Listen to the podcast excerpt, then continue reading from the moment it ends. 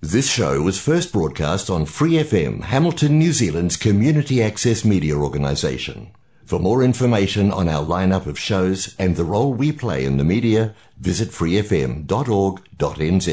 Hi, it's Vanessa from the Fighting Stigma Show on Free FM. Are you a Waikato local? Do you have an idea for a radio show? Do you want to try your hand at being a content creator on Free FM? If so, check out our website on freefm.org.nz or find Free FM on Facebook and get in touch. 日本人イベントやろうぜ こんにちは、ケンツェです。先日、ノムさんと一緒にロトルアへ行った時にですね、ヒロエさんのインタビューをノムさんがやってくれましたけども、その時にご紹介したイベントに取材に行ってまいりました。7月3日から24日まで、ロトルアにいらっしゃる機会がありましたら、ぜひ、The Arts Village、こちらでこのエキシビションを行われてますので、ぜひ、お立ち寄りください。この3日、オープニングイベントがありましたので、そちらへ伺ってインタビューをしてまいりました。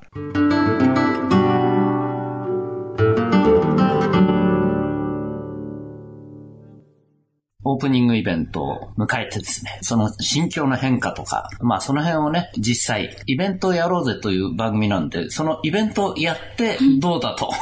いうところをお聞きできるといいかなと思いまして、今日はいよいよイベントが始まったそこで、どういった心境なのかということをお聞きしたいと思います。はいではどうぞ。はい。あーこんにちは。よろしくお願いします。はい。何ヶ月間か準備してきて、展示会、やっとこう展示品のインストールも終わって、昨日からオープニングになりました。オープニングのイベントも兼ねて、私たちにとってもう一つとても大事な太鼓のチームの15周年のミニコンサートも昨日無事に終わって、心境の変化というのは、自分たちにとってこれが一つのやっぱりマイルストーンで、ニュージーランドに移住してきて、自分たちの15周年終わり、ポールと私の一緒になってからの30周年のマイルストーンの記念と、太鼓のチームの結成15周年という一つ一つのいろんな意味のマイルストーンとしてこのイベントをやったわけですけども、それが一つ刻めたなという。感じですね。なるほど。ずいぶんいろんなことが重なって、まあ、15周年と30周年ってなんかすごく切りよく、15、15で。実はですね、あの、私は数字に弱い人間なんでは、あの、移住するね、年をいつにするかと、この、日本から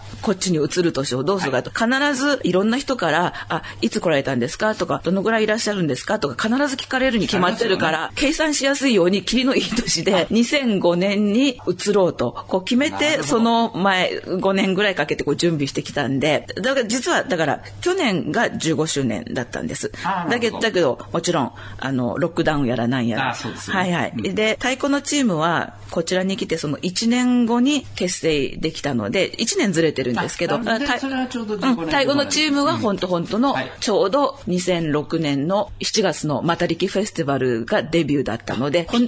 はい、本当に15周年。本当の？うん。ありがたいことに。嘘偽りなく。嘘偽りなく。あだけど、たまたまかと思ったら、やっぱりそうやって計算して、んあの、わかりやすいようにぴったりになってたわけです、ねそうなんです。あの、計算に弱い人間ですから、自分が。はい。なるほど、なるほど。で、うん。あの、で、で、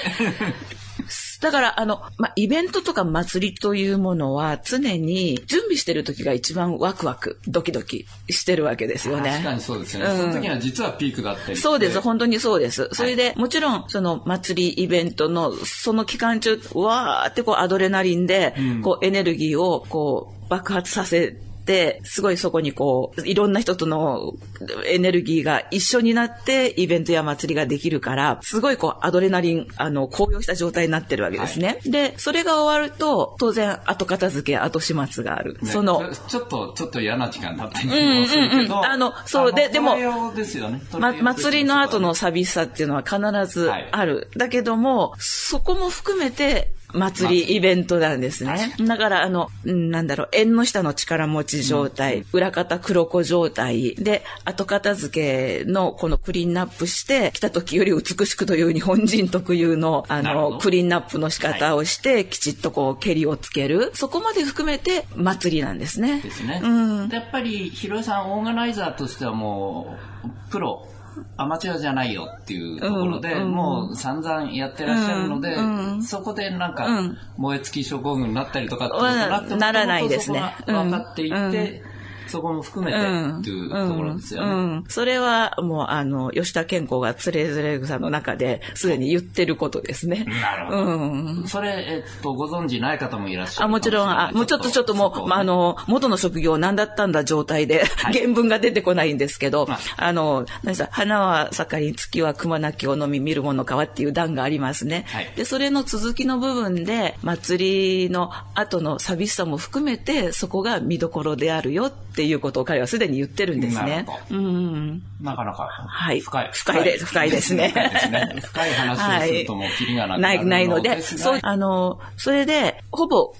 プラン通りイメージしてきたことが実現できた。それはもうその到達点なんですけども、それプラスアルファで自分とポールだけじゃなくて、その太鼓のチームのメンバーの一人一人が実際に私たちがこういうことを思ってこういうことを実現したいんだっていうこのいろんな何周年何周年のこれをこのミニコンサートに向けて彼らと話してきたわけではないんです。あくま、ああくまでもあくまでも15周年だからせっかくだからなんかミニコンサートややろうねみたいな。それでちょうどこの7月にギャラリーが借りられたから私たちも3週間の展示をやるけどその中のあの3分の1のところを太鼓のチームの15周年のアーカイブの写真展も入れたいしみたいなことは言ってきたんです。だけどそこにかけるいろんな思いっていうのを特に話してきたわけではない。ただみんな、みんなそのことをちゃんとなんとなく組んでくれ、15周年の意味を組んでくれて。そ、そこってやっぱり日本人ならではの。うん、まあ日本人以外のメンバーもいますけど。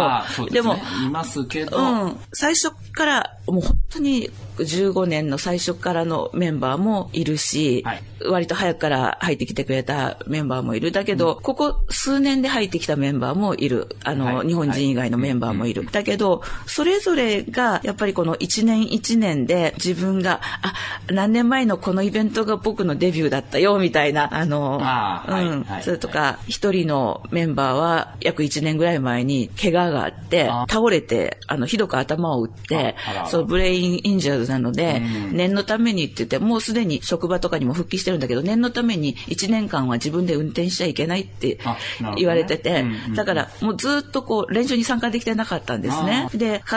彼女が戻ってくる。間に合うかなどうかなっていうタイミングだったのを、たまたまちょっとしたあのメッセージのやり取りで、どうしてる？って言ったら、うん、まだ職場は大丈夫だけど、自分で運転できないんだよって言ったら、別のメンバーが、もうよかったら私が乗せていくよって言って、で、それ以来もずっと一緒に練習に通ってきてるんですね。だから、本当にちゃんと間に合って、このコンサートにも参加できたし、よかったですね。うん。で、日本人の男の子で、11歳の時から、うちのチームね、一緒に練習してきてくれて、高校生までロトルワにいて、その後、あの、ハミルトンの大学に行って、で、卒業したんだけど、まだね、ロトルワに、うんうん、戻ってきたいんだけど、まだいろんな状況でハミルトンにいる。うん、その、彼が、シュウ君が、この15周年にはね、うんうんうん、あの、自分も参加したいっていうことを言ってくれてて、なるほどね。うん、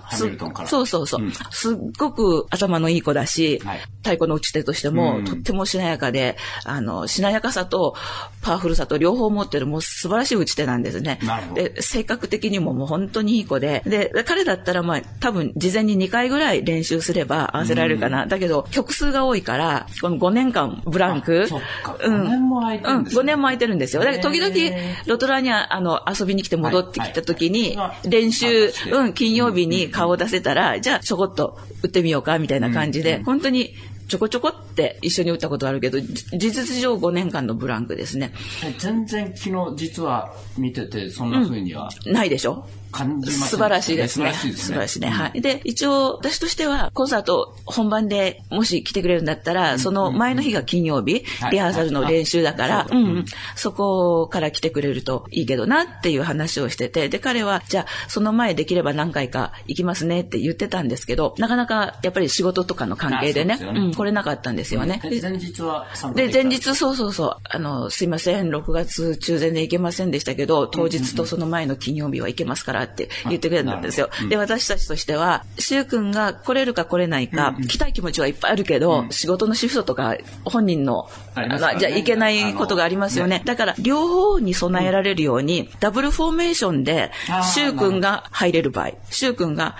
やっぱり、あの、入れない、来れない場合、で、ダブルフォーメーションのプランで一緒にずっと練習してきたので、だから、しゅうくんが来れたらここに入る。来れなかった場合はこれでやるみたいな。で、それを、あの、彼に事前で、こう、あの、送っといて、フォーメーションのプランを。うん。で、もし、あの、あ、孤曲はちょっとブランク長すぎてダメっていうのがあったら教えてねってけど、体が覚えてることを祈りますって言ってきて、あの、この曲は無理って言ってこなかったから。なるほどね。うん。はい。そ、それでもう全曲、あの、三神楽の踊りを除いて全曲入ってくれて、はい。もうバッチリでしたね。うん。そしたら、じゃあ、えー、ちょっとシュウ君にインタビュー実は撮ってるんですけど。あ、はいはい。なので、まあどうだったかっていうことを、はい。ちょっとこの後ね、シュウ君インタビューを入れます。はい。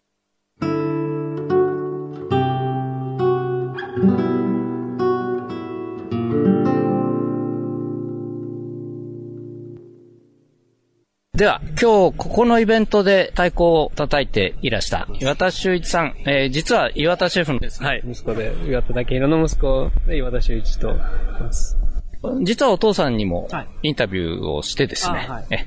出ていただいたんですけども、しゅうちゃんはしゅうちゃんということで、はい、今ハミルトン、ね、今ハミルトンを拠点として、まあたまにロトラに行きして、あの、太鼓を叩いたり、日本人コミュニティに参加したりしてますね。はい。で、この太鼓はもう最初の頃から？そうです。僕がニュージーランドに来て、まあ、11歳のところ頃にニュージーランドに家族と移住して、1年経ってから太鼓のロトルアラックというグループ、ヒロさんが開催しているグループに参加してもらって、そこからもう12年。12年。はい。太鼓出ますね。はい。で、今日もね、なかなか素晴らしい。パフォーマンスで。ありがとうござい。ます。で、っていうことは毎週、前は毎週だったけど、今は毎週ってわけにはいかないですよね。そうですね。な結構ブランクもあったんですよ。ハミルトンに僕もワイカット大学に行ったり来たりしながら、ロトララッコに参加できないことも多かったんで、1年半ぐらいぶりになる、なると思いますね。太鼓の、みんなと太鼓で叩くのは。なるほど。だけど、全然ブランク感じないように見えましたけど、その、やっぱ、若いっていうのがあるんでしょうか？体が覚えてるんで。そあとは、まあ、ね、ちっちゃいテクニックとか、まあ、ちょっと衰えてるところもありますけど、多分体がリズムと一緒に動くのが、って感じですね。なるほどね。それも、大人になったってから始めたってより、ちっちゃい時からやってたから完全に体に入ってる。そうですね。やっぱ、英語とかなんか語学を習うのと一緒で、やっぱ、体に身につけちゃうともう忘れられないぐらい、リズムとか掛け声とかも忘れられないので、まあ結構若い頃からやってるのがすごいキー、キーだと思いますね。なるほど。しゅうちゃんはそんな感じなんですけど、今日は、まあそもそも、えー、ひろえさんからお話を伺った時に、ロックダウンになってね。そうです。はい。B&B、お客さんが亡くなっちゃうわけじゃないですか。はい、で、これからどうやって生きていくんだと、いうことを考えて、15年間の、まあそれから約1年ね、はい、そういう生き方をした中で、15周年というところを、はい、まあそこも一つの区切りをつけて、このイベントっていうことになったわけですけど、その辺、しゅうちゃん的にはどういうふうに見ていらっしゃいますか？まあ、やっぱ、ひろえさんも、この結構難しい環境の中、ナトラのコミュニティにまだ貢献してることがすごいと思うので、僕も同じような、ど、どんなシチュエーションでも他の人に手を手助けできるような、まあコロナのこともあるし、あるけど、やっぱり、それだけでもなく、やっぱ困ってる人たちに、こうやって手出しをできたらなと思いますね。なるほどね。自分自身のこともそうだけど、はい、それだけじゃなくて、やっぱり地域コミュニティとか、コミュニティに手を出すことによって自分にやっぱ成功が続くんじゃないかなと僕も思いますね。なるほどね。地域コミュニティ抜きに自分の生活っていうのは、ちょっとね、これから特にね。はい、難しいですよね。はい。難しいかなと思いますね。15周年ね。で、これからひろえさんどういうふうに生きていこうと思っているのかなっていうのをこのイベントを通して、しゅうちゃん的にはどういうふうに見えますか？やっぱ、太鼓っていうのが、もうヒロエさんのパッションであるので、ヒロエさんとポールさん、二人とも太鼓だけでなく、いろんなアートのデザインとかもあるので、そちらも多分広げてたいんだと思いますね。太鼓のメンバーもそうですし、あの、アフリカンドラミンとか、いろんなところから、いろんな人を呼び出して、呼んで、また広げていきたいんだと思いますね。なるほどね。ロトルア・ラッコ。そうですね。僕は、その、ロトルア・ラッコが始めてから4年後に、あの、じゃあ結構経ってたんですね。うん。4年ぐらい経ってて、で、その後に僕また入って、11年続けて。もう、でもそこから始めた時とのメンバーとはかかなりもう今違うメンバーなので。あ、結構変わってるんですか、はい、変わってます。なるほどね、みんないろんなところ、あの、ニュージーランドのいろんなところ行ったり、まあ海外に行ったりとかも。うん、あ、そうですよね。物理的にね、ロトルにいないとできないですもんね。そうですね。なるほどな。じゃあ、えっと、今のメンバーになってからはもう、でも結構。結構経ちますね。多分もう、10年ぐらい、僕がほぼ、あの、入った時からそんなに今のメンバーは変わってない。変わってないですね。2、3人ちょっとだ、あの、うん、あの、外れたくらいで。なるほど。今日もね、ぴったり息の合った演奏で素晴らしかったと思います。はい、ありがとうございました。ありがとうございました。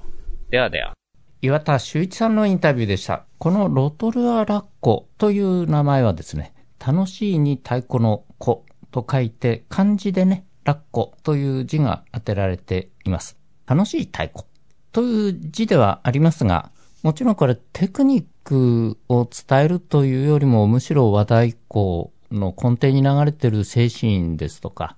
そういったものを伝えていこうと、だというふうに私は捉えています。なので、そうですね、イベントオーガナイズのプロとして、地元の公共団体との連携も深めていらしてきてますので、今回もロトルアマルチカルチュラルカウンセルというところの支援を受けてですね、この3週間にわたるイベントが成立しているという形になっています。支援する側の立場からのお話を伺ってまいりました。では、このイベントのスポンサーになっていらっしゃる川野由美子さんに話を伺ってみたいと思います。こんにちは。はい、こんにちは。あの、ロトルワのモルティカルチャルカウンセルの川野由美子と申します。こちらの、今回七夕あと15周年のラッコドラマ、ドラ、ドラムの太鼓グループの、まあ、スポンサーとしまして参加させていただきました。ありがとうございます。では、まずそのスポンサーになるということは何か、やっぱりその活動に対する共感とか、そういうことがないとスポンサーにはならないと思うんですけども、その辺でひろえさんの活動に関してどのように見ていらっしゃるかということを、えー、一言お願いいたします。はい。私の、まあ、組織って言いますのが、ロトルはの移民で来てる人たちの文化の継承とか、サポートをするという立場にあるものなので、まあ、日本を代表してやはりひろえさんとポールさんの活動っていうのは素晴らしいものがありまして、太鼓を通して、やはりたくさんの人に日本の文化をね、知っていただくというのも、本当この15周年、15年長い間されてきたっていうのは、とても本当に私たちも尊敬する存在でありまして、あの、まこれからも今度若い世代にですね、やっぱり日本の文化を知っていただくためにも、またロトルワに日本人が住んでるんだよっていうのを知っていただくにも、やはりこういう機会があって、いろんな場所でこの太鼓を通して日本の文化を知っていただくくっていうのは、住んでる私たちにもとてもね、いいことだと思いますし、まあ、ロトルはあの、住んでる人たちにも日本の文化を深めるために、交流を深めるためにすごい大切な行事だと思います。なるほど。ありがとうございます。で、この七夕っていうのはなんか毎年やっていらしたみたいなんですけど、はいそうですね。毎年、あの、七夕のお祭りに、あの、私の組織も一緒にこう参加していただいたりとか、あと、まあ、Facebook とかでいろいろこうね、あの、発信したりとかするんですけども、あの、やはり、マオリの玉力というお祭りと、日本の文化のね、七夕がやっぱりすごい似てるところがあるので、それと同じくやはり広井さんのね、お話を聞くと、その、ニュージーランドの文化のマオリの文化と日本の文化の共通点をとても上手に説明してくださるので、とても本当に、あのー、勉強になります。なるほどね。で、特に去年ロックダウンがあって、あのー、まあ、普段、これまでヒロエさんとポールって B&B でずっとね、あの、暮らしていらしたのが、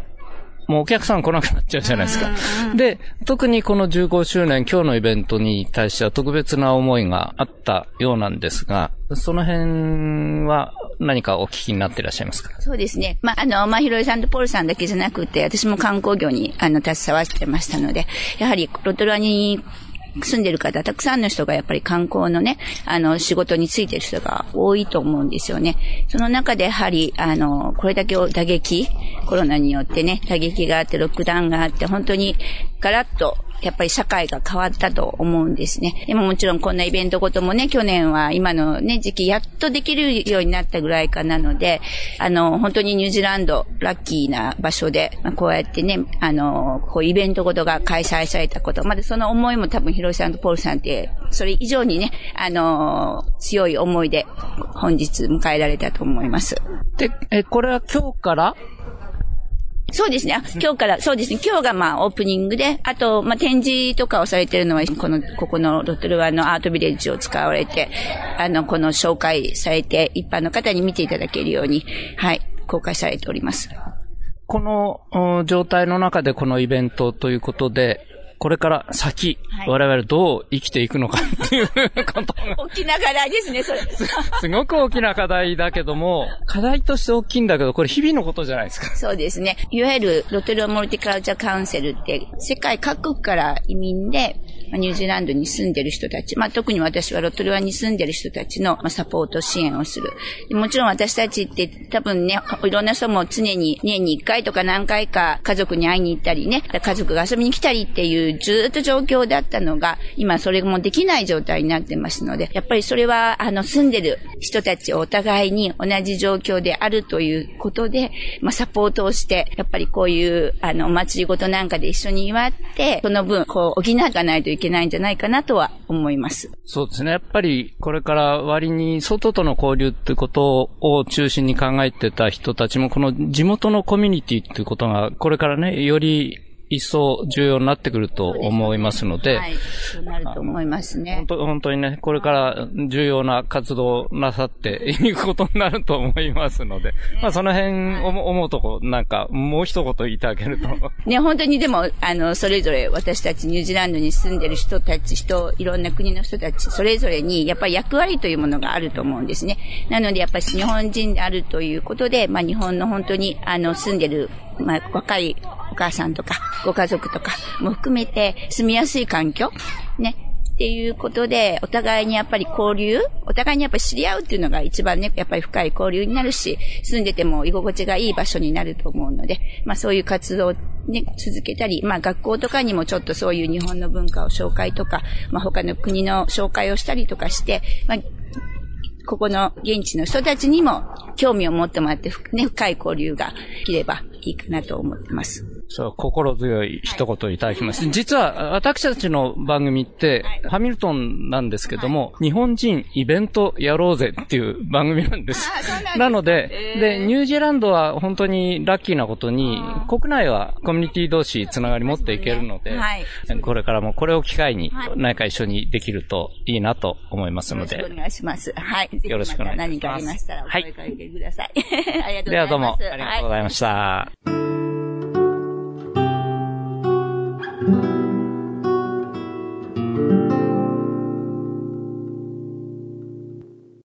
イベント会場でお二人にお話を伺った後で、改めてひろえさんに今後について語っていただきました。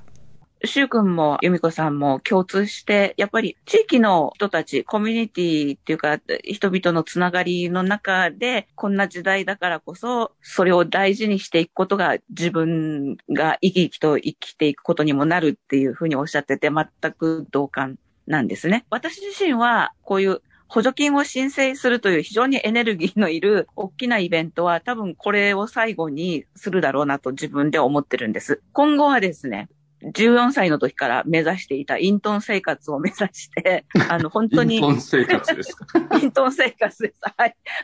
ひたすらのんびり、ぼちぼち、ストレスをためずに生きていく生き方ですけど、太鼓はもう自分のライフワークだし、ポールと新たにこうリゲインしたというか取り戻したアートとクラフトの生活もこれからまたずっと楽しみながら生きたいと思ってるんで、ご依頼があればもちろん演奏にも行くし、ドラミングのワークショップもどこへでも参ります。ハミルトンでも5、6人でもなんか人が集まってちょっと太鼓をやってみたいなっていう方があれば参ります。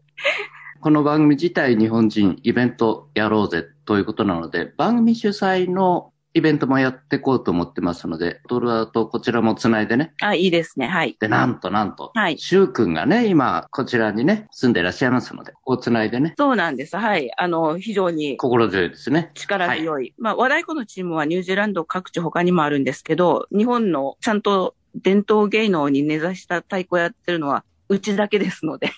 そういう意味で。そうですよねな。なんかそういうや、やっぱり日本のなんかこう文化をね、ニュージーランドに住んでるからこそ、と日本の本物の文化に触れつつ太鼓を楽しんでみたいなという方があれば参ります。そこを伝えていきたいと思います。ということで、今後もよろしくお願いいたします。はい、よろしくお願いします。本日はありがとうございました。ありがとうございました。ひろえさんとポールさん、ロトルアでの活動15周年、そしてお二人のパートナーシップ30周年も兼ねて、さらに毎年恒例の七夕祭りも兼ねて、オープニングイベントからみかん蔵を聞きながら今日はお別れです。ではまた来週。